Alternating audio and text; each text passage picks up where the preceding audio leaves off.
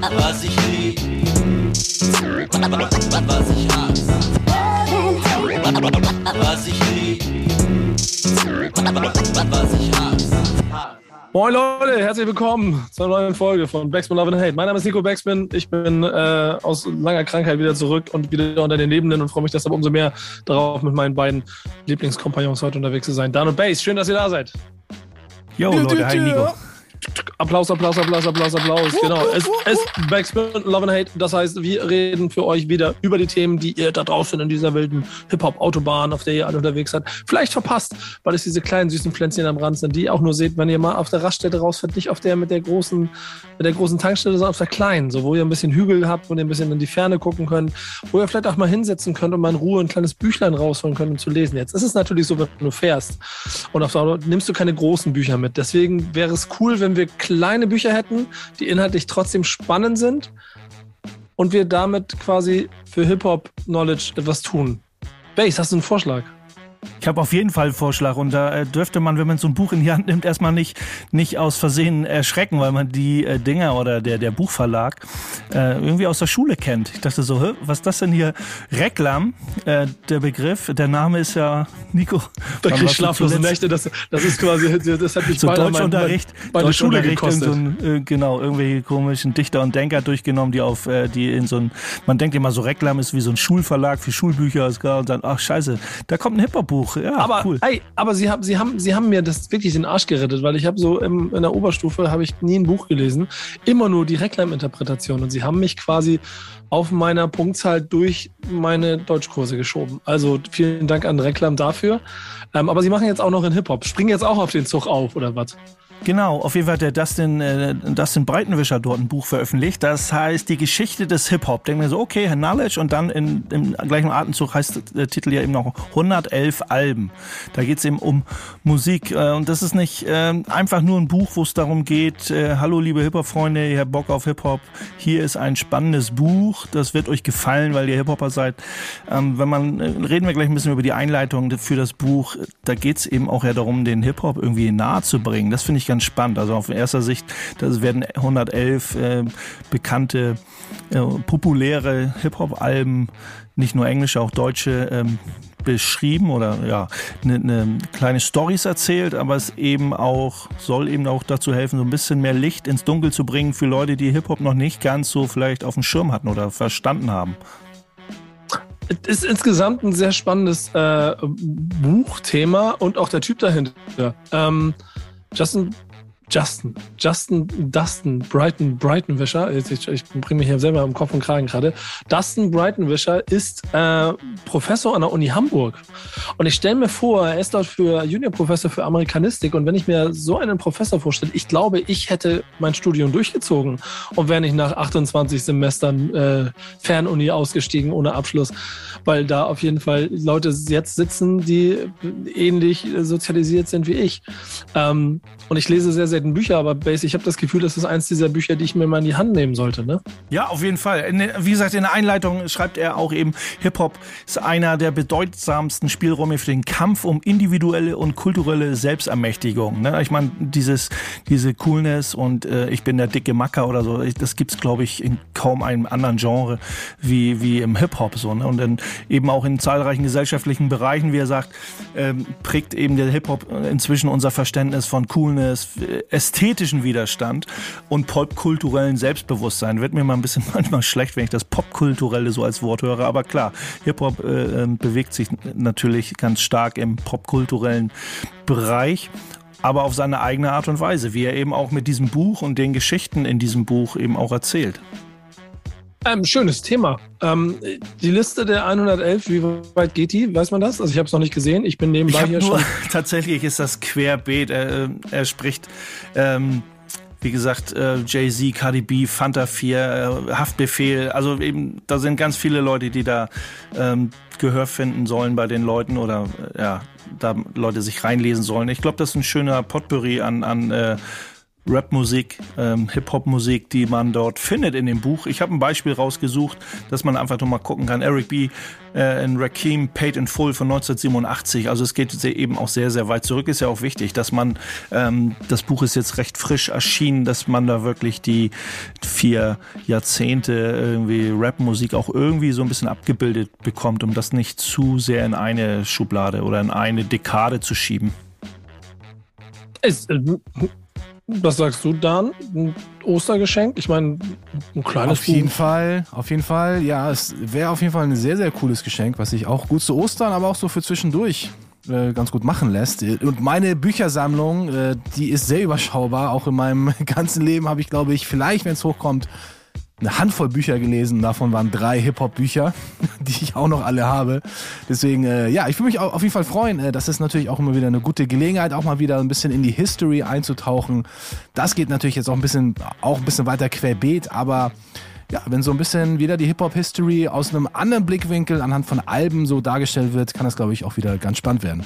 Ich auch Leute, die so ein bisschen eher an, an, an, dieser, an diesem Hip-Hop-Baum eher kratzen so oder versuchen darauf zu klettern und nicht verstehen. Ich lese noch mal was vor, was in diesem Intro oder in der Einleitung geschrieben steht. Und wie hält es ein einzelnes Musikgenre, dessen Künstlerinnen seit den Künstler, Künstlerinnen seit den Anfängen mit an Größenwahn grenzenden Selbstbewusstsein kokettieren, die ständig voranschreiten, voranschreitende und oft spannungsreiche Heterogenisierung innerhalb der Popkultur aus, ohne sich dabei bis in die Bedeutungslosigkeit aufzureiben. Ist schon eine harte Ansage, aber irgendwie hat äh, Dustin recht, wenn sie das so schreiben. Also eigentlich hätte sich äh, so, wie sich Hip-Hop oder Hip-Hopper und Rapper verhalten, schon längst in Luft auflösen müssen. Aber nein, irgendwie scheint es ja zu funktionieren, so diese Gratwanderung.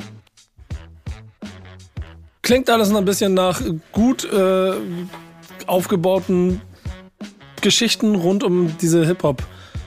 Sache, die wir da alle so sehr lieben und damit auch ein gutes Geschenk für jeden da draußen. Ich werde mir davon jetzt ein paar bestellen, glaube ich. Das mache ich.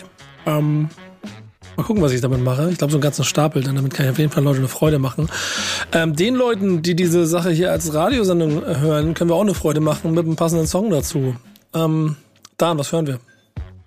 Ja, es geht ja hier mal wieder um die Hip-Hop-History. Wir haben sie oft, oft, oft, oft thematisiert. Und auch heute ist sie wieder dran, glücklicherweise, denn ohne uns wäre vielleicht die History so, immer wieder so ein bisschen unter den Teppich gekehrt worden.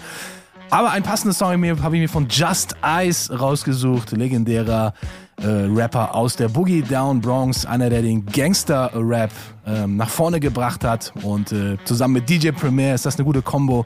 History heißt der Track, den ihr jetzt hört. Und gleich geht's weiter bei Love and Hate.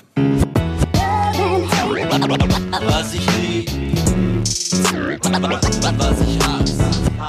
Weiter hier bei Backs with Love and Hate, dem Format, das euch mit Neuigkeiten bestücken soll, die euch interessieren sollten, wenn ihr Fans der Hip-Hop-Kultur seid und äh, die auch Kaufempfehlungen ähm, liefern, falls ihr noch so ein bisschen mehr Platz im Bücherregal habt. Und Reklam ist ja klein. Das heißt, ihr werdet noch genug Platz haben. Ihr braucht jetzt auch etwas, was das Reklamheft stützt. Aber Boogie Down Bass wäre nicht Boogie Down Bass, wenn er nicht noch einen Vorschlag hätte. Ich habe einen Vorschlag, ja, ähm, Buch. Ähm Fotobände sind ja äh, generell immer dann ein bisschen dicker als so ein kleines, dünnes Reklambuch. Und darum geht's heute. Äh, The Guardian kommen, da gibt's einen schönen Artikel über die französische Fotografin Sophie Bramley, denn die hat in den Jahren 82 bis 84, also back, back, back in the days, ähm, in New York verbracht und hat die Straßen der New Yorker Bronx äh, dokumentiert und die neue, damals ganz neue, frische Subkultur Hip-Hop irgendwie äh, begleitet sozusagen. Sie hat ähm, wirklich alle vier Elemente des Hip-Hop-DJs, die MCs, die Graffiti-Künstler, die Breaker, hat sie alle mit ihrer Kamera festgehalten und daraus ist ein richtig cooler schwarz-weiß äh, Fotoband ähm, draus geworden und der bei Soul Jazz Box erschienen ist.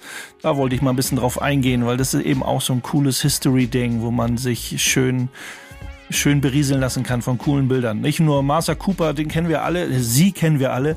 Die Martha Cooper, die ja quasi mit dem Hip-Hop äh, lange, lange gelebt hat sozusagen. Jeden Tag auf der Pirsch um coole Bilder, um einfach auch die Hip-Hop-Kultur zu dokumentieren. Und hier haben wir eben das Buch von Sophie Bramley, die eben auch ein paar Einblicke uns verschafft, gerade für Leute, die Bock drauf haben, bisschen Geschichte zu schnuppern.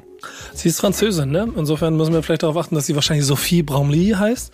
Ja, okay. Ähm, um, umso spannender aber auch, dass sie auch in den 80ern unterwegs gewesen ist und mit Martha Cooper quasi sich zusammen um die Bilder ge Stritten hat, die man da macht. Ähm, ich kriege immer so auf jeden Fall einen Flash dabei. Also ich mag das voll gerne. Das, du hast ja so ein paar auch rausgepickt von den Bildern, die du quasi mit in die Recherche reingesetzt hast. Und wenn ich diese Folge tagten U-Bahn sehe und so, das, das, das sind schon Momentaufnahmen, die lassen einen, finde ich, ein bisschen in der Zeit wandern. So, und dann kannst du dir, wenn du die Geschichten drumherum kennst, auch noch mehr vorstellen, wie es war, wenn du nicht selbst vor Ort gewesen bist, was ja. Da ist eben auch diese, diese wie du schon sagst, ne, also jetzt eine Folge Tech to U-Bahn, aber es ist eben Grandmaxer DST ist da abgebildet, irgendwie so, also diese, diese Verbindung auch, das mit Graffiti und, und in äh, DJs und auch immer so klein, kleinen Geschichten auch zu den Bildern eben. Grandmaxer DST als Beispiel auch äh, ähnlich wie bei Grandmaster Flash, einer, einer der ersten DJs, der eben zwei Plattenspieler benutzt hat, als Musikinstrumente quasi benutzt hat, um da was Neues, Kreatives zu schaffen. Na dann, wird Zeit für ein viertes Buch in deinem Leben? Oder was sagst du? Hast auch nicht so viel Text zu lesen. Ja, von mir aus sehr gerne. Ich muss zwar noch ein bisschen Platz schaffen in meinem Bücherregal. Das ist aber so klein, dass ich das bestimmt äh, schnell, sehr schnell hinbekomme. Ähm, was, was mich aber noch irgendwie voll geflasht hat, und Base hat das ja auch nochmal äh, in Gelb unterstrichen als sehr wichtige Aussage, ist, äh, ich lese das, ich lese das mal kurz vor. Ich, ich weiß, ich weiß nicht, ob ihr, ob ihr das auch, ob das euch eben auch voll flasht. Ich weiß Base auf jeden Fall. Ich lese es, ich lese es kurz mal vor. Hip Hop ist wie ich hier schon anderes. wieder, wie ich hier schon wieder rausgenommen werde. Mich flasht das, mich flasht das auch. Ich weiß es nicht. Ich weiß nicht, ob du das jetzt auch so gefühlt hast wie ich äh, gerade mal beim beim Durchlesen. Aber ich lese es jetzt nochmal vor. Also Hip-Hop ist nichts anderes als ein paar Platten aus der Sammlung deiner Mutter. Das Rap-Zeug ist nicht einmal neu, es ist unsere, äh, unsere Generation, die sich durch Soul-Musik mit der Technologie der Zeit ausdrückt. Genau das ist es. Es ist die Technologie, die es anders macht ja, Soul-Musik, immer noch der rote Faden.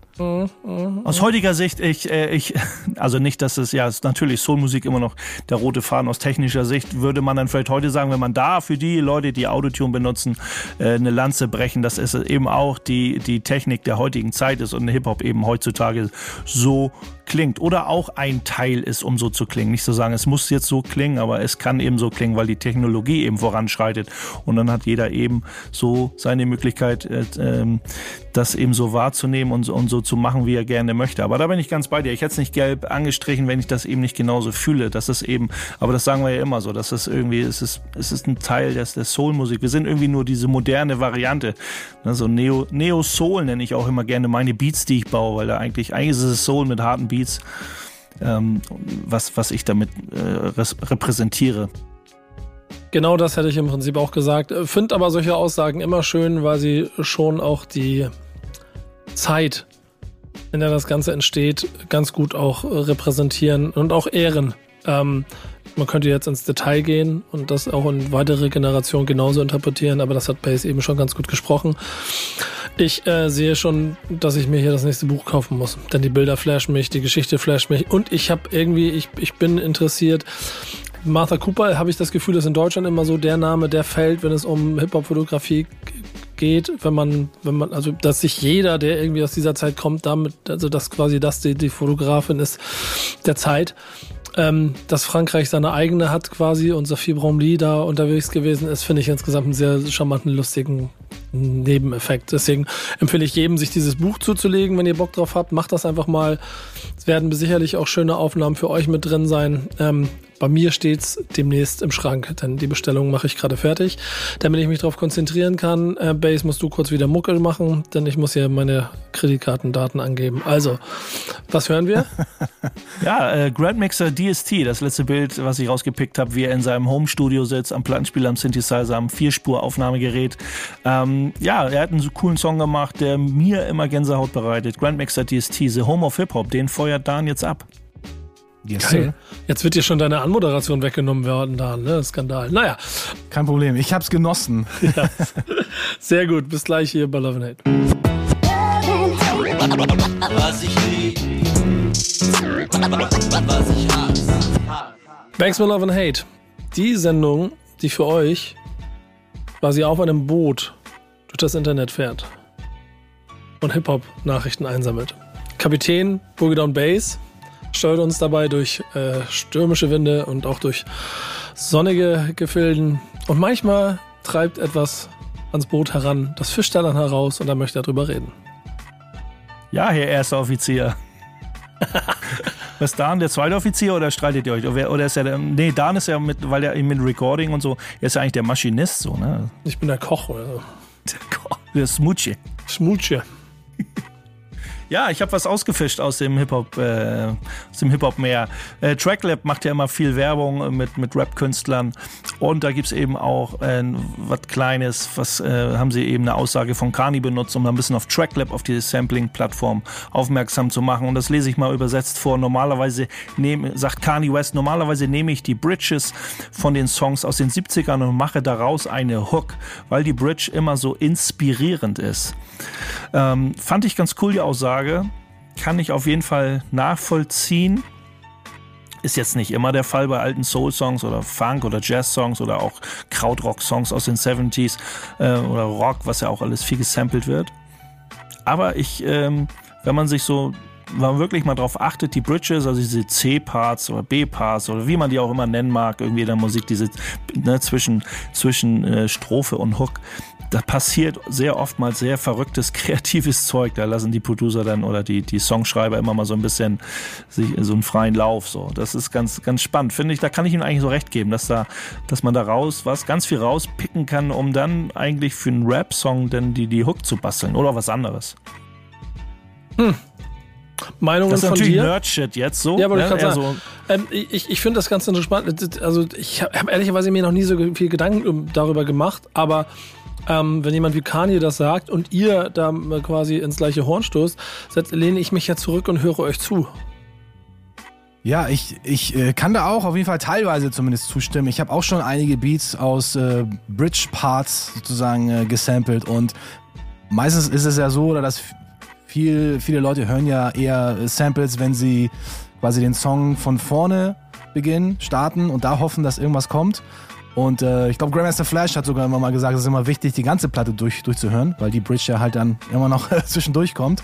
Und deswegen auch, finde ich, ist es wichtig, sich die ganzen Songs zu geben, die ganzen, ja, diese ganze Emotion auch mit einzufangen. Und wenn eine Bridge kommt, ist es ja meistens dann auch so, dass sich manchmal auch die Tonart wechselt und ähm, dass man da auch wieder, wie halt Kanye äh, das auch in diesem Meme oder wie es in diesem Meme zu, zu lesen ist, dann auch so eine ganz neue ja, Inspiration oder Emotion äh, hochkommt. Und äh, ja, ich finde das auf jeden Fall auch ziemlich, ziemlich spannend. Oft sind aber die Bridges, die ich gehört habe, jetzt nicht ganz so äh, inspirierend gewesen, sondern das war eher so ein Teil, wo ich dachte so, okay, jetzt wollen, jetzt will die Band nochmal richtig abgehen, jetzt zeigt nochmal jeder, was er kann, bevor dann der Chorus kommt und dann der Schlussakkord den Song beendet.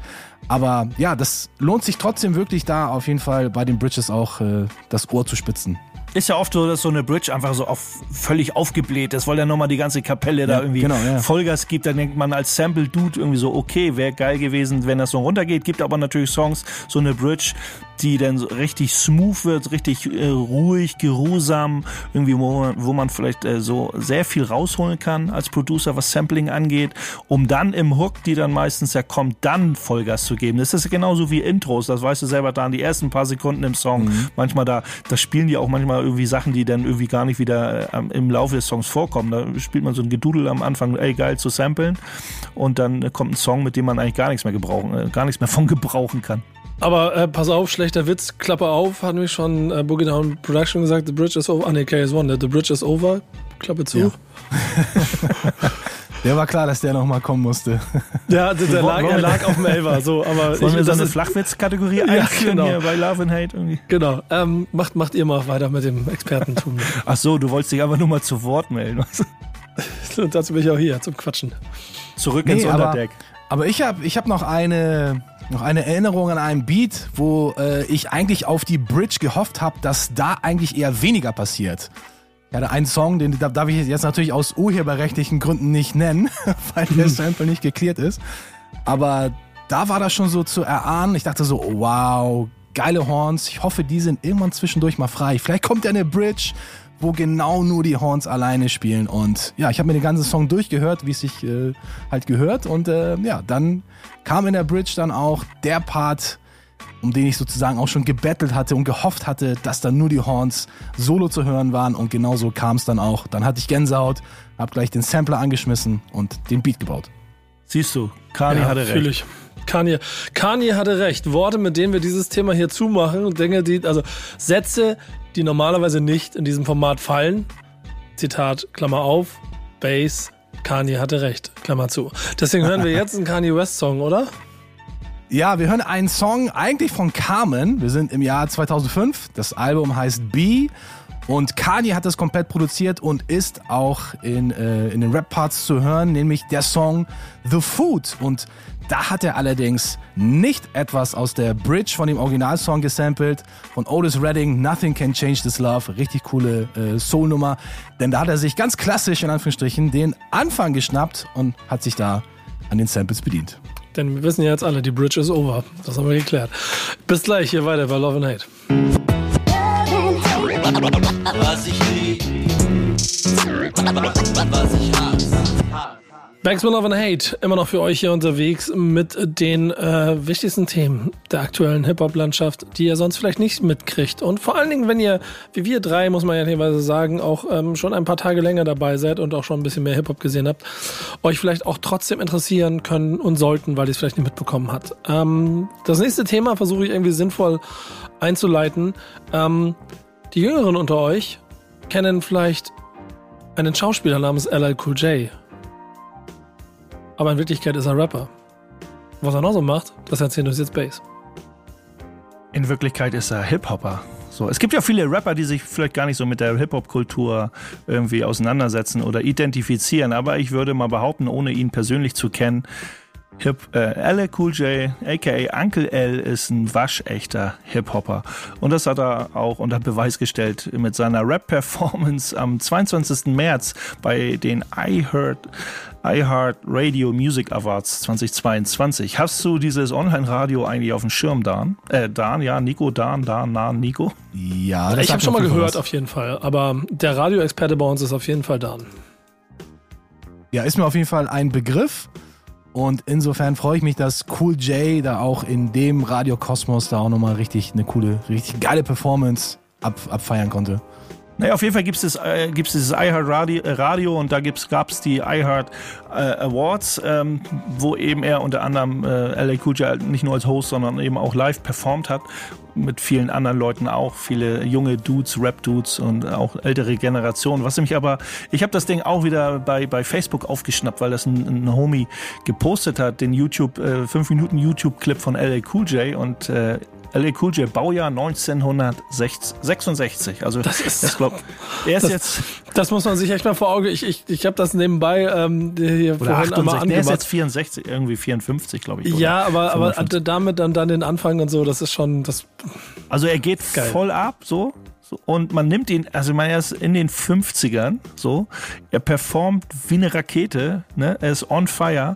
Ähm, man macht sich ja manchmal so lustig, wenn so die alten Generationen auf der Bühne stehen und dann feuern sie ihre Songs ab und, äh, aber er performt, was das Zeug hält und er ist einfach unique. Also man nimmt ihn das auch alles ab und es ist einfach cool, ihm da so zuzuschauen, wie er da wirklich Gas gibt. Das ist nicht irgendwie Full Playback oder so, es ist live irgendwie. Man hört ab und zu ein bisschen, wie er dann irgendwie dann auch schwächelt oder sich am Anfang eine Minute, zwei Minuten voll verausgabt hat. Aber er geht voll ab. Er ist echt ein super Dude auf der Bühne und kann immer den Leuten immer noch zeigen, dass er es drauf hat. ist ganz lustig, wenn man das Video anguckt. Kleiner, der DJ sieht ein bisschen so aus, als ob ein junger Falk Schacht an den, an den 12 Zehnern steht. Ey, das ist DJ Z-Trip. Also ja, auch ein ja. ganz großer der Szene. So. Ja, ist mir schon klar. Aber der, der, das, das hatte einen lustigen Falk Schacht-Effekt, gerade weil er nämlich gleiche alte Falk Schacht-Mütze, zack, aus dem Winkel runter. So, dann sah es eben so aus, als ob Falk Schacht an den 12 Zehnern stehen würde. Ähm, was ein lustiger Fun-Fact zu diesem Ding gewesen wäre. Ja, auf Aber jeden Fall cool. Ich fand es cool, das zu sehen und dass, dass sie da Gas geben. Ähm, ja, einfach, einfach nice, so, ne, wie man alle, wie man altert ja zusammen, ob man sich kennt oder nicht, aber dann freut man sich, dass man immer irgendwie da noch, der sitzt, steht da nicht nur im Anzug und moderiert so eine Show und macht vielleicht ein bisschen Witzchen irgendwie. Nein, er performt, was das Zeug hält. Fand ich schon richtig dope. Was ich auch richtig geil finde, ist, äh, ich meine, dieser Award, dieser iHeart äh, Radio Music Award, der ist ja jetzt auch schon ein paar Jahre alt. Also ich glaube, so knapp zehn Jahre irgendwann wird's jetzt, glaube ich. Und äh, da waren ja auch schon einige der Musikgrößen überhaupt, die da Auftritte gehabt haben. Und das jetzt auch noch LL Cool J, sozusagen außer, einer der Außerkorenen ist, die da auch performen dürfen. Das finde ich schon ziemlich cool. Ähm, und äh, ist auch noch mal, vielleicht nochmal so ein Zeichen, weil er ja auch viele von seinen Klassikern gespielt hat. Rock the Bells, der eine, oder Mama Said Knock You Out. pff, man kann so viele Klassiker von ihm nennen und äh, er hat da wirklich auch, ich würde mal sagen, so auch die Hits in seinem in seiner Live-Performance mit reingebaut, die man halt auch wirklich erwartet. Und ich wäre gerne an äh, DJ Z-Trips Stelle oder an äh, DJ Falk Schacht, wie jetzt gerade Nico geschrieben hat. genau. Das ja, wenn ihr das seht, ja. ich würde, ich würde die Legende äh, gerne, es steht leider in der, in der Beschreibung, aber ich würde trotzdem sagen, das war, das war Falk also Schacht. Also wenn ihr, wenn ihr das seht, also es ist ja auch nicht so, dass DJ Z-Trip da irgendwie Instrumentals einspielt oder so, der hat da richtige harte, gute ja. Scratch-Parts, der geht da richtig gut ab. Finde ich auch cool, dass so da die Kultur performt, äh, im Großen und in der, in der Gänze. Das, auch kein äh, Disrespekt, falls Leute mir hier direkt wieder einen daraus machen wollen. Find's nur lustig. Und hey, sie performen vorher Heidi Klum, habe ich eben gerade gesehen. Also, aber ne? Worauf, warum ich das auch so ein bisschen rausgepickt habe, äh, Nico, das ist ja auch, es wird ja immer so gemeckert, irgendwie die Hip-Hop und Rap und so, das ist eine Jugendkultur und so. Aber mit so einer Veranstaltung hatte man eben auch gezeigt, LA Cool J, wie gesagt, in den 50ern und viele andere, die auch jetzt bei Big Daddy Kane hatten wir es auch. Nein, wir sind, wir sind schon so langsam da, wo der, wo der Rock, wo die Rockmusik ist, wo, wo die Daseinsberechtigung einfach da ist für die ältere Generation, die ihren, ihren Stuff performen live auf der Bühne irgendwie. Ne? Also selbst mit 70 darf ein LA Cool J von mir aus gerne noch Rock the Bells kicken irgendwie, wenn es noch cool ist. Wenn er dann genauso einen freshen Trainingsanzug trägt, auf jeden Fall. Aber ähm, ich bin da vorbei dir. Ja, was ich immer noch geil finde an LL Cool J, klar, der hat natürlich seine Mainstream-Ausflüge gemacht, ist natürlich als Schauspieler auch sehr erfolgreich. Eigentlich müsste er jetzt nicht mehr wirklich so diese ganze, das ganze Kulturding repräsentieren, aber er macht's ja freiwillig. Er hat ja auch seine Rock the Bells Radio Station vor vielen Jahren ähm, aus dem Boden gestampft und hat auch zum Beispiel ähm, was ich euch auch noch empfehlen kann, was ich vorhin im Off auch noch kurz erwähnt hatte, eine YouTube-Serie zusammen mit Greg Nice von Nice and Smooth und auch mit DJ Z-Trip. Die drei, die sitzen zusammen bei Salute the Sample und ja, hören sich da halt einen, einen coolen Soul-Funk-Song an und dann haben sie halt irgendwelche ja, irgendwelche Erinnerungen, die sie dann teilen oder irgendwelche Stories zu den Künstlern, das kann ich euch auf jeden Fall empfehlen. Da gibt es einige Folgen auf YouTube, Salute the Sample und das macht halt alles, das macht Cool J für mich einfach noch charismatischer. Ich meine, der, der Typ ist einfach eine Legende und der hat seinen Legendenstatus auch auf jeden Fall definitiv sich verdient. Auch schon vor vielen Jahrzehnten eigentlich, als der Typ schon bei Def Jam eigentlich alles aufgemischt hatte, was man aufmischen konnte. Da hat er schon auf jeden Fall bewiesen, dass er wirklich einer der, der Greatest of All Time ist, so wie er sich ja selbst ja, ja äh, benennt. Und äh, ja, ich bin immer noch großer Cool J-Fan und seine Mainstream-Ausflüge, die habe ich ihm auch schon sehr lange verziehen, weil der Typ ist einfach ein OG. So. Ja, man merkt, man merkt, man merkt einfach, er macht's for the love. So, nicht, ne? Natürlich äh, earnt er auch Money sozusagen, aber eigentlich ist er, ist er wirklich, es ist kein, kein Business-Move für ihn, sondern einfach für die Kultur. Ja, ähm, Punkt. Schaut es euch bitte an. Es ist schon lustig zu sehen. Interessant, wie jung das Publikum ist und wie es trotzdem dann ähm, damit durchdreht. Da sind wir auch bei einer anderen kulturellen Durchsetzung hundertprozentig, was das ganz gar nicht. Und dem Respekt gegenüber den Alten hatten wir aber alle schon oft genug hier. Ähm, den Respekt der Alten, den hören wir jetzt wahrscheinlich auch wieder musikalisch von Dan reingemixt hier. Mal sehen, ob du es besser kannst als DJ Falk Schacht. auf jeden Fall. DJ Falk Schacht, viele Grüße raus an Falk auf jeden Fall. Ja, und er wird wahrscheinlich auch diesen Song kennen, der jetzt schon die ganze Zeit im Hintergrund läuft, nämlich äh, Kenny Burks Keep Rising to the Top oder Rising to the Top, der größte Hit von Kenny Burke, der wurde wiederum ein paar Mal gesampelt, unter anderem auch von LL Cool J. Da gibt es nämlich eine richtig schöne gute Laune Nummer, Paradise heißt die und gefeatured wird die großartige Sängerin Amory. Und das gibt's jetzt hier. Und dann gibt's gleich noch ein bisschen Love and Hate. Was ich lieb, was ich hasse. Love and Hate. Mein Name ist Nico Baxman. Wir sind auf der Zielgerade dieses Formates und ich bin mir gerade nicht so sicher, ob ich, wenn ich das hier durch habe, LL Cool J Filme gucken möchte oder Serien, klassische Alben oder mit ihm in den Club und tanzen. Ich bin mir nicht ganz sicher. Ähm, die Überleitung habe ich fast gut gebaut, habe ich mir selber verkackt. Wir reden über Five Dog. Ja, so machen wir es. Ähm, es gibt ein Album, Postum. Erzähl uns ein bisschen was darüber, Bass. Ja, ein posthumes Album. Forever heißt das gute Stück, ist jetzt äh, rausgekommen, schon zu hören bei Spotify. Wäre auf jeden Fall vorausge, ähm, einmal vorausgesagt, wäre ein cooles Album vom Sound, was auch auf Vinyl erscheinen darf. Äh, ich weiß gar nicht, ob das auf Vinyl kommt. Auf jeden Fall ist Five Dogs Album ähm, Forever da zu hören, released worden. Schon zu Lebzeiten, er ist ja leider schon vor ein paar Jahren von uns gegangen, äh, hat er mit diesem Projekt begonnen. Aber Familie, Crew, alte Weggefährten haben das, äh, haben das ganze Album äh, gefinished und eben seiner Legacy ebenso auch ein kleines Stückchen mehr an Denkmal gesetzt. 13 Tracks hat das gute Stück. Ähm, ich habe schon ordentlich durchgeskippt, durchgehört. Mir gefällt es auf jeden Fall. Ähm, Postnummer-Alben sind immer so ein bisschen so eine schwierige Sache, ne? Also zu schnell die Gefahr, dass irgendwelche Leute versuchen, schnell viel Geld zu machen. Das gibt es ja bei den ganz Großen von früher, aber auch in den letzten Jahren ist es immer wieder häufiger aufgefallen, auch bei aktuellen jungen wilden Künstlern, die früh verstorben sind, dass dort auch dann schnell Alben entstanden sind. Welches Gefühl hast, hast du, als du das hier gehört hast? Wurde da versucht, eine schnelle Markt zu machen oder wurde da versucht, eine Legacy zu würdigen? Ähm, wir haben schon das ein oder andere Mal auch bei Love and Hate, glaube ich, darüber, und nicht nur glaube ich, haben wir schon mal ein bisschen über solche Philosophieansätze da gesprochen. Ich finde das völlig okay. So, also jetzt mein Bauchgefühl sagt mir, das ist alles richtig gemacht, weil ich eher so, da hängt irgendwie Musik, da hängt Kreativität in der Pipeline auf irgendwelchen Festplatten fest.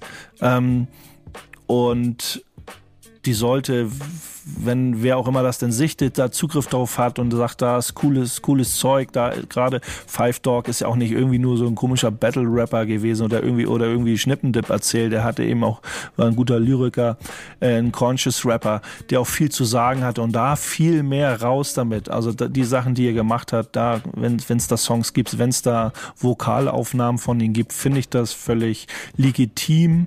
Ähm, das auch zu veröffentlichen. Und natürlich, man weiß nie, was das für einen Einfluss hat, äh, damit mit, mit äh, Geld, irgendwie, was da an Geld vielleicht am Ende rundkommt. Also so, so eine Sachen fertigzustellen und da was zu machen, dass sie, dass die Fans, äh, ehemalige Fans, äh, immer noch währende Fans und neue Fans ihn da so kennenlernen ähm, dann soll da eben Geld mit gemacht werden. Es entstehen ja auch Kosten, so, ne? Aber auf jeden Fall finde ich das, äh, finde ich es nicht gut, wenn man äh, gerade sowas von Five Dog einfach, ja, lasst, lasst ihn in, lasst ihn ruhen, Ruhe in Frieden und äh, deine Musik, äh, die da fast fertig war, äh, mit ihm äh, begraben, finde ich, finde ich persönlich blöd. Ja, und am Ende kommt hier was Gutes bei raus, denn ich finde, das Album ist ein richtig gutes. Also ich habe bis zum heutigen Tag das immer noch nicht verstanden, warum Five Talk auch nur ein einziges Soloalbum rausgebracht hat im Jahr 2000, The Ventilation. Und danach kam ja dann nur noch dieses posthume äh, Album. Also vollkommen unverständlich für mich, warum Five Dog nicht schon viel mehr äh, Output als äh, Solokünstler gemacht hat. Aber es ist wie es ist. Und äh, man konnte ja bei diesem Album Forever konnte man schon bei zwei Songs ja vorab reinhören. Es gab ja schon zwei Tracks, die vorab re äh, released wurden und die waren schon richtig geil. Nutshell Part 2, auf jeden Fall schon mal richtig der Banger. Äh, Redman und äh, Buster Rhymes waren mit dabei. Und da habe ich insgeheim schon gehofft, oh, hoffentlich haben die Jungs jetzt nicht schon ihr Pulver verschossen. Wie es ja manchmal so ist, so ein, zwei coole Songs, denkst du, das Album wird ein Banger, dann kommt es raus und dann sagst du, ja, die beiden Songs waren so schon das Highlight. Jetzt so richtig, was hängen geblieben ist, ist bei mir nicht. Aber bei dem Album ist es auf jeden Fall anders. Also da haben die Jungs auf jeden Fall abgeliefert. Ich finde es auf jeden Fall auch ein sehr würdiger Abschluss. Ob es ein Abschluss bleibt, kann ich jetzt natürlich nicht sagen. Aber fürs Erste bleibt es jetzt erstmal bei dem Album Forever von Five Dog. Ich finde es auf jeden Fall auch besser gelungen als das letzte Tribe Called Quest Album, was ja im November 2016 erschienen ist, also ein halbes Jahr nachdem äh, Five Dog äh, verstorben ist. Und da fand ich, das ist, war, da waren schon ein paar Highlights drauf, aber ich finde, das hätten sie noch viel besser machen sollen. Also aus meiner A Tribe Called Quest Fanbrille gesehen.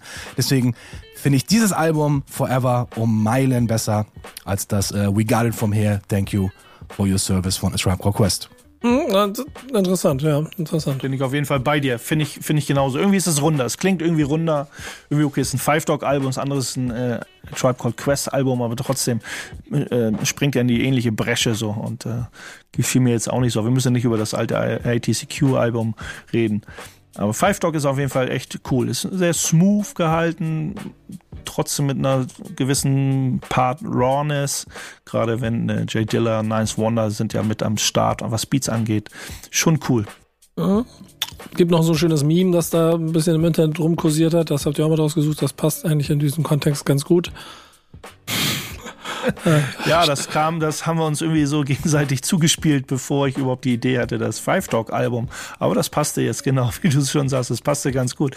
Ähm, da steht so ein Meme, wo einfach nur so, so eine, so eine Kuchengrafik, so, eine, so ein Kuchendiagramm, äh, komplett in grün gehalten mit der Frage, when was five on point? Mhm. Äh, mit, mit unten der Erklärung, alles in grün ist all the time und rot other. Äh, und äh, die, wie ich schon gesagt habe, Kuchengrafik eben komplett in grün gehalten. Ja, five ist immer on point. So. Ähm, da ich dir, weißt du, kannst dich noch daran erinnern, was ich dir bei WhatsApp geschickt habe? Sagst so, da gibt es bestimmt auch andere Fanbases, die gerne mal so eine Kuchengrafik auch für andere Leute äh, ins Internet schicken. Das ist halt Fangetue. Aber bei Five Point kann man sich fast sicher sein, wenn man die alten Sachen kennt. Äh, ich habe eigentlich nie daran gezweifelt, die Sachen, die jetzt äh, neu bei Forever rausgekommen sind, dass die eben nicht on point sind. Ähm, wenn Dan als Radioverantwortlicher hier bei uns im Team ein richtig cooler Dude ist, würde jetzt genau diesen A Tribe Called Quest Song spielen. Check the rhyme, ja. ja, können wir auf jeden Fall machen. Ich habe nämlich auch ein, ich habe nämlich einen Remix von Soul Supreme. Das ist ein äh, Producer, der, ähm, glaube ich, vor zwei Jahren hat er sich an diesen Klassiker rangewagt und hat dem ganz neues Gewand verpasst. Und das ist eine richtig coole Nummer. Spitzt die Ohren, check the rhyme im So Supreme Gewand. Mega geiler Song. Siehst du, guck mal, habe ich ein kleines bisschen Einfluss auf die Musikauswahl gehabt. Ähm, bevor ich mir dafür nicht zu viel einbilde, gebe ich schnell weiter. Dann Mucke, wir Love and Hate hier gleich weiter. Bis gleich. Was ich lieb, was ich hasse. Immer noch Zielgerade über Back Love and Hate in einer sehr lockeren und auch ähm, schnellen Sendung, denn wir haben heute viele kleine Themen, über die wir reden wollen. Und besagte Metapher mit dem Boot und dem Kapitän Base, der unterwegs bist, ist, ähm, greift auch hier.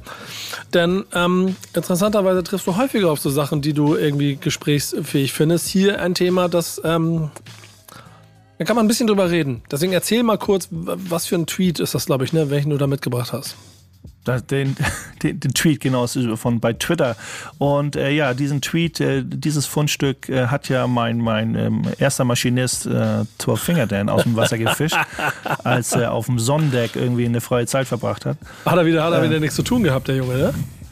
Ja, Base brauchte mal wieder Unterstützung beim äh, Containerschubsen. Da habe ich mich ein bisschen mit eingebracht. Ja, genau. Auf jeden Fall äh, ist es ein Tweet von The Hip Hop Historian, so nennt er sich, bei Twitter. Und ich äh, lese das Englisch mal auf Deutsch vor. Wenn du jemals jemanden siehst, der die Größe eines Hip-Hop-Albums nach der Anzahl der in der ersten Woche verkauften Alben beurteilt, erinnere dich daran, dass Illmatic in der ersten Woche keine großen Verkaufszahlen hatte. Einige der größten Hip-Hop-Alben aller Zeiten haben nie Goldstatus erreicht. So, erstmal Point, Pack, Period. Ähm, ja, so ist das. Wird, wird ja heutzutage leider viel zu oft gemacht, so, ne? dass das so, so irgendwie so eine Blase erschaffen wird, auch mit, mit Werbung und allen schieß mich tot, äh, dass, dass das so aufgebauscht wird und, und alle hoffen, das muss in der ersten Woche ersten oder im ersten Monat irgendwie voll durch die Decke gehen. Ansonsten ist das, vielleicht auch hat das mit der Schnelllebigkeit, Nico, du bist da besser im Bilde, auch mit der Schnelllebigkeit heutzutage zu tun, mit, äh, mit Releases. Die Woche für Woche kommen da teilweise ja Banger, wo man sagt, so, wenn es in der einen Woche nicht knallt und richtig durch die Decke geht, so ein Album, dann brauchst du vier Wochen nicht mehr drauf hoffen, weil dann wurdest du durch mit drei anderen Alben überholt. Und so war es in den 90s und jetzt Jahrtausendwende ja nicht. Ähm, da hat sich das alles so ein bisschen, heute würde man sagen, C entwickelt. Früher hat es sich einfach seine Zeit genommen, um, äh, um sich, um was Großes draus zu werden. Spannend. Ähm, ich, ich habe ich hab viele Gedanken. Ich habe ich hab auch schon so äh, aufgrund des, des, des Zitates und Emma sitzt ja bei uns im Hintergrund hier immer in der, in der Redaktion. Ähm, auch schon drüber nachgedacht, dass es so oder so mal ein ganz interessanter Punkt wäre, bei dem man auch mal in Deutschland sprechen kann. Ähm, ich wusste nicht, dass Ilmatic keine großen Nummern, Nummern äh, damals hatte. Ähm, den Impact, den es für mich hat, dann ist es ein Platin-Album. Das gleiche kannst du auf Deutschland auch äh, münzen. Das ähm, ich, ich kann mich an Freundeskreis und Beginneralben erinnern, die in den 90er Jahren ähm, irgendwie damals schon sehr großen Impact hatten. und die auch erst Jahre später Goldstatus hatten und heute, und das, da gibt es auch so bei Wikipedia so schöne Einträge, wo das ja alles auch gelistet ist, ging es im Prinzip irgendwann mit den, mit den äh, Rappern von äh, Argo Berlin los, mit den Berliner Straßenrappern los, damit auch einen insgesamt ziemlich großen Hype ähm, auf Rap im, im Ganze, was dazu geführt hat, dass überall goldene Platten hängen. Und jetzt habe ich zum Beispiel letzte Woche für Arte habe ich, hab ich Contra K getroffen. Ähm, und nur sinnbildlich dafür, ne? Also bei dem hängen einfach 25 goldene Platten an der Wand. Ähm, und das heißt nicht, dass er sie nicht verdient hat. Es ist nur interessant, wie sich offensichtlich die Berechnungen dessen, was dahinter steckt, so krass verändert haben. Und vielleicht auch doch der Anzahl der Menschen, die zu einem bestimmten Zeitpunkt eine Medic kaufen und hören wollten, im Vergleich zu denen, die heute, keine Ahnung, vielleicht ja, Album XY von Drake, wenn wir in den USA als Beispiel, kaufen und hören wollen. Und natürlich das Streaming, und letzter Satz, und die Art und Weise, wie berechnet das Streaming obendrauf. Und deswegen ist es schwierig, da eine Lösung zu finden. Ich finde den Gedanken nur so spannend, deswegen ich kreise ist auch selber so ein bisschen, ja, so ein bisschen Point-of-View-Sache auch, ne? wie, wie sehr man sagt, so ja, dieses, diese Musik oder dieses Album hat es verdient, schnell irgendwie sehr erfolgreich zu sein. Und ich stelle mir dann manchmal die Frage als, als Hip-Hopper irgendwie, wie wichtig war dieses Album für die Kultur und für die Szene in dem Moment. Ähm, da kannst du, ne, kann man mich mit Goldalben irgendwie jagen. Und ich sage, ja, der, hat coole Musik gemacht irgendwie, aber für mich spielen die keine große Rolle. Also es war Rap irgendwie, aber für die, für meine Hip-Hop-Blase zumindest, ähm, haben sie da keine große Aussagekraft. Da, hat, da macht ja jeder seine eigene Kritik und macht jeder ein bisschen, ähm, ja, das relativiert sich von Hörer zu Hörer. Ich für mich, also für, meinen Teil kann irgendwie das auch überhaupt gar nicht miteinander vergleichen. Ob jetzt Illmatic 1994 im Laden rausgekommen ist oder wenn jetzt bei äh, Spotify ein Album erscheint. Das ist ja, das sind ja zwei verschiedene Welten. Ich meine, äh, 1994 musstest du in den Laden gehen und das Ding kaufen, entweder auf Tape, auf Vinyl oder auf CD und eine andere Möglichkeit gab es ja nicht. Klar, die Majors haben natürlich auch ein bisschen getrickst, haben selber ein paar Copies aufgekauft, um die Verkaufszahlen in die Höhe zu äh, in die Höhe stellen, äh, stellen zu lassen. Aber wie würdest du das mit, mit heute vergleichen? Jeder hat oder fast jeder hat irgendwie Spotify. Die ganze, Voraus die ganze Voraussetzung ist doch viel, das ist doch vollkommen komplett anders. Du klickst auf dein Handy und schon hast du das, das Album. Du musst ja gar nicht mehr rausgehen. Du musst dir ja gar keine Mühe mehr machen, irgendwo vor die Tür zu gehen, um äh, Musik zu hören. Und wie willst du ein Album, was 1994 rausgekommen ist, in der ersten Woche die Verkaufszahlen vergleichen äh, mit den Streaming-Zahlen von einem Album, was 2022 erschienen ist? Also für mich passt das überhaupt nicht zusammen. Deswegen diese ganzen Rekorde, die jetzt entstehen, die sind überhaupt nicht vergleichbar, finde ich. Das mit den Klickzahlen und sowas hat das, ne, das, wie gesagt, da soll sich auch ein bisschen was ändern. Ja, dass man sagt, wenn ich einen Song, wenn ich eine Platte kaufe, wird, wird quasi diese Platte mit den 10, 12, 14 Songs gewertet. Aber wenn da jemand bei Spotify ein Song nur 100 Mal am ganzen Tag hört, dann hat er gleich 400 Klicks und das summiert sich dann über das ganze Album. Finde ich immer ein bisschen, wie du schon sagst, da, da gebe ich dir auch recht, das kann man nicht so richtig vergleichen. Natürlich gibt es da Algorithmen und irgendwelche Zahlenspielereien, die das vielleicht relativieren, aber ich glaube, diese, diese Dekaden, wie man das äh, wertet, geht einfach nicht so. Ne? Und natürlich ist auch mal eine Sache, wie man da Werbung für macht, für ein Album, wie man das vielleicht damals vermarktet hat, das Ganze irgendwie, wie, ob das durch die Decke geht oder nicht, oder man macht sogar den Lädendruck. Pass auf, du kannst gerne fünf haben, aber wir müssen, du, ich möchte, dass du 50 von uns abnimmst, sonst kriegst du keine von uns. Und dadurch, dadurch hat man gleich die Bestellung in die Höhe äh, getrieben und schon hat er auch mal ein Hip-Hop-Album, ein Rap-Album relativ schnell Gold, weil die Bestellungen einfach da waren. Ähm, wie, aber für mich, wie gesagt, hat das immer mit dem ganzen Wert des Ganzen zu tun. Ja, ich würde den Wert nicht weniger bemessen, nur weil heute etwas Platin-Streams in der ersten Sekunde hat. Ähm, es sind halt einfach andere Zeiten und auch ein anderes Interesse daran. Und die entscheidende oder das Entscheidende daran ist halt einfach immer, dass man sich heute, glaube ich, immer vor Augen führen muss, dass es den Drake nicht geben würde, wenn es den Ilmatic nicht damals gegeben hat. Auf welchem Weg auch immer. So. Ähm, Also mein Alltime Classic zum Beispiel, also einer meiner Alltime Classic, wo ich sage, mache ich ja nicht, mache ich nicht an Goldfest. Oder wie berühmt war das Album, ist zum Beispiel auch jemand, was man als eher als Nerd, Hip-Hop, Rap-Nerd auf dem Schirm haben müsste, School of Hard Knocks. Ähm, ne, so war, war auch ein, ein Album, was ist, die haben nur ein Album gemacht, das schon mal dazu. Und ich würde sagen, das Fass ist zu groß. Das nehmen wir mal mit. Da sprechen wir irgendwann nochmal drüber, aber wir geben die letzten Minuten genau diesem Album und spielen nochmal ein kleines bisschen Song davon. Äh, danken uns bei euch beiden und euch da draußen dafür, dass ihr hier mitmacht. Also erstmal euch beiden, dass ihr, also Kapitän Bass, Vielen Dank dafür, dass du das Chef hier wieder durchmanövriert hast. Steuermann Dan, danke fürs Rumsteuern. Ich wieder wie der Klassenclown nur zwischendrum rumgequatscht. Emma im Hintergrund sorgt dafür, dass alles, was wir hier aufschreiben, quatschen, auch vernünftig aufgeschrieben wird. Und ihr da draußen sorgt dafür, dass wir nächstes Mal wieder weitermachen können, worüber wir uns sehr freuen. Ähm, bis dahin, bis zur nächsten Folge Love and Hate, gibt es jetzt noch ein bisschen Mucke. Genau, Hard Knocks aus dem Album School of Hard Knocks. Gleich der erste Track von diesem Album aus dem Jahr 92, Dirty Cop named Harry. It's a Hard Knocks Live in diesem Sinne. Macht's gut, bis bald. Ciao. Peace. Was ich lieb, was ich hasse. Was ich lieb, was ich hasse.